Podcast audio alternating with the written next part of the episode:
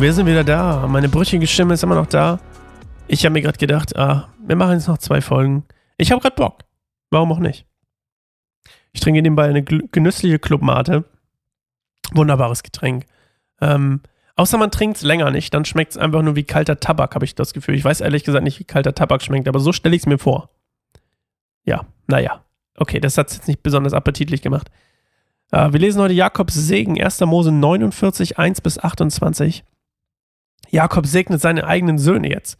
Und äh, manchmal, Mann, jetzt wird ja aber ganz schön brüchig. Äh, wir lesen mal und gucken, wie weit wir kommen. Was heißt, wir gucken, wie weit wir kommen? Wir lesen es einfach durch. Ja, schön. Dann rief Jakob all seine Söhne und sagte: Komm her, ich will euch sagen, was euch die Zukunft bringen wird. Kommt zusammen und hört, ihr Söhne Jakobs, hört auf Israel, euren Vater. Ruben, du bist mein erstgeborener Sohn, meine Stärke habe ich zuerst gezeugt. Du bist der Erste nach Hoheit und Macht. Aber du kannst nicht der Erste bleiben, denn du bist wild wie die Wellen des Meeres. Du bist mit einer meiner Frauen ins Bett gegangen und hast mich in meinem eigenen Bett entehrt. Simeon und Levi, die Brüder, Instrument der Gewalt ihrer Waffen. Ihr Wille, mich von ihnen fernzu. Ach, ich will mich von ihnen fernhalten. Boah, manchmal liest man auch Sachen, die nicht dastehen, ne? Ich will mich von ihnen fernhalten. Mit ihnen will ich nie gemeinsame Sache machen. Denn in ihrem Zorn haben sie Menschen getötet und in ihrer Willkür Vieh verstümmelt. Verflucht sei ihr Zorn, denn er ist grausam. Verflucht ihre Wut, denn sie ist brutal. Deshalb will ich ihre Nachkommen in Israel zerstreuen. Dich, Judah, ja dich, werden deine Brüder rühmen. Du wirst deine Feinde besiegen, deine Verwandten werden sich vor dir verneigen. Judah ist ein junger Löwe. Von deiner Beute bist du aufgestanden, mein Sohn. Er kauert sich nieder und lagert sich, wie ein Löwe und wie eine Löwin. Wer wagt es, ihn aufzustören? Das Zepter wird immer Judah gehören, und der Herrscherstab deiner Nachkommen bis zum Kommen des Shiloh, dem alle Völker gehorchen werden. Shiloh ist, glaube ich, soweit ich das gecheckt habe hier, ähm, der Messias. Aber ich habe es ehrlich gesagt nicht recherchiert, aber ich glaube, Shiloh ist der, äh, ist der quasi, dem alle gehorchen werden, ist, glaube ich, der Messias. Ich mache mal kurz einen Cut hier und ähm, sag mal kurz ein paar Sachen dazu. Also Ruben, ne, der hat ja, hat ja äh, Sex mit Bilha, also der Nebenfrau von Jakob. Und ähm, deswegen verfällt ja quasi sein Erbteil und Simeon ähm, durch sein, durch sein, ähm, das Massaker in Sichem verliert auch sein, e e ähm, wie heißt das, Erbteil. Und ähm, das fand ich total interessant.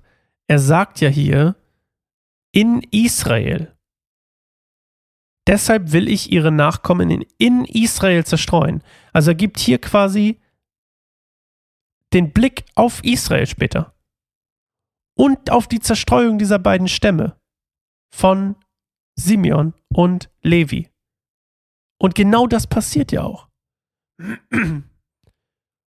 Und obwohl Levi quasi der Stamm der Priester ist, wird der Stamm quasi zerstreut. Das finde ich total irre. Und dann äh, redet er über Juda, über den Löwen. Und wer kommt aus Juda, aus dem Stamm Juda? Jesus. Ich glaube, David doch auch, oder? Irre. Love it. Wir lesen mal weiter. Okay, bevor ich hier mich zu sehr freue. So. Er wird. Achso, wir waren bei. Wir waren bei Judah. Waren wir bei Judah?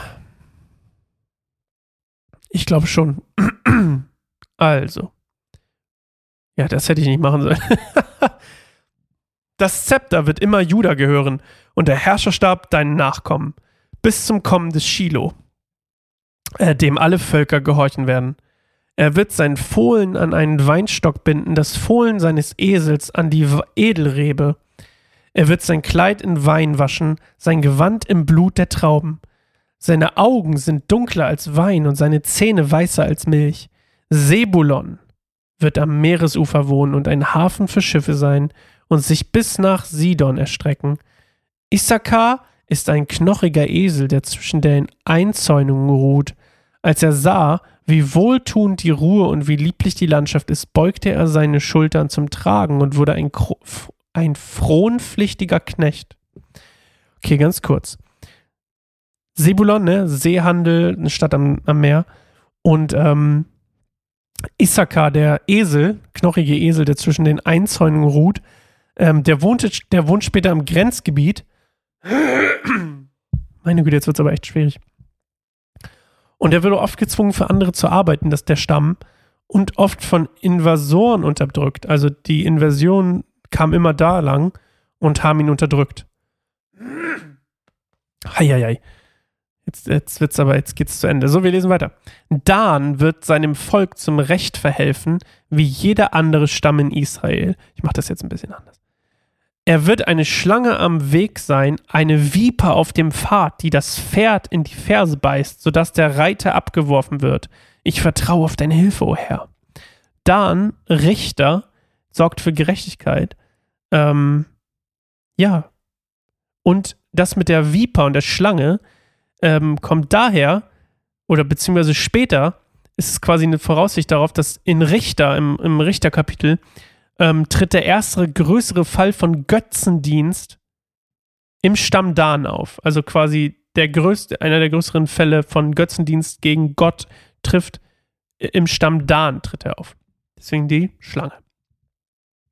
Gad wird von Räuberbanden bedrängt, doch er wird sie abwehren und in die Flucht schlagen.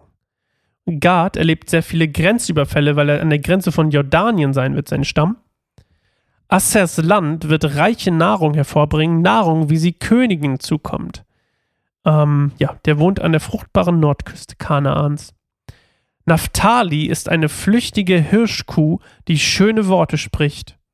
Naphtali wird später an der nordwestlichen Küste äh, oder Nord am nordwestlichen, äh, was habe ich? Quatsch, nordwestlich des Sees Kinneret in Galiläa. Und die werden ein Berbervolk, deswegen die Hirschkuh. Ist alles prophetisch, ne? Josef ist ein fruchtbarer Baum, ein fruchtbarer Baum an einer Quelle. Seine Zweige ranken über die Mauer.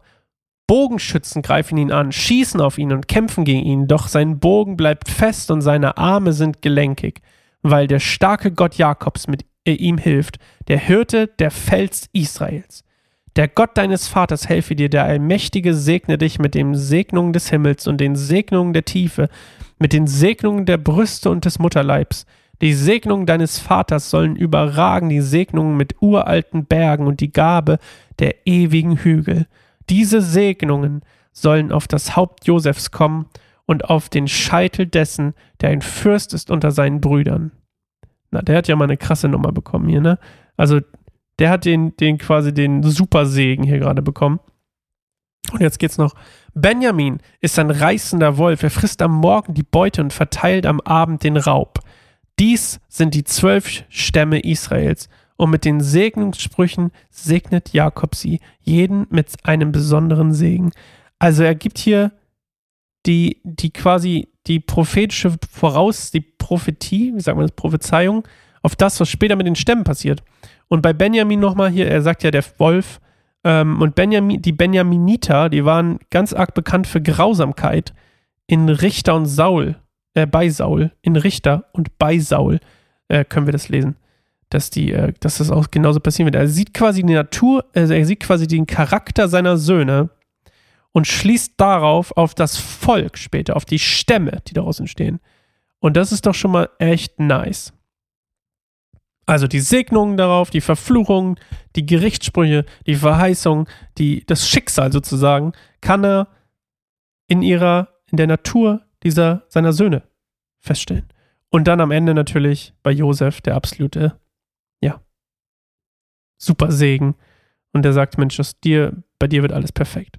Obwohl herrschertechnisch ja aus Juda tatsächlich die meisten ähm, das bedeutsamste der bedeutsamste Stamm wird. Ähm, ja. Das ist ein bisschen wie bei Noah. Ich weiß nicht, ob ihr euch daran erinnern könnt. Zumindest glaube ich, dass es so ähnlich war. Jetzt muss ich drüber nachdenken. War das bei Noah? Ja.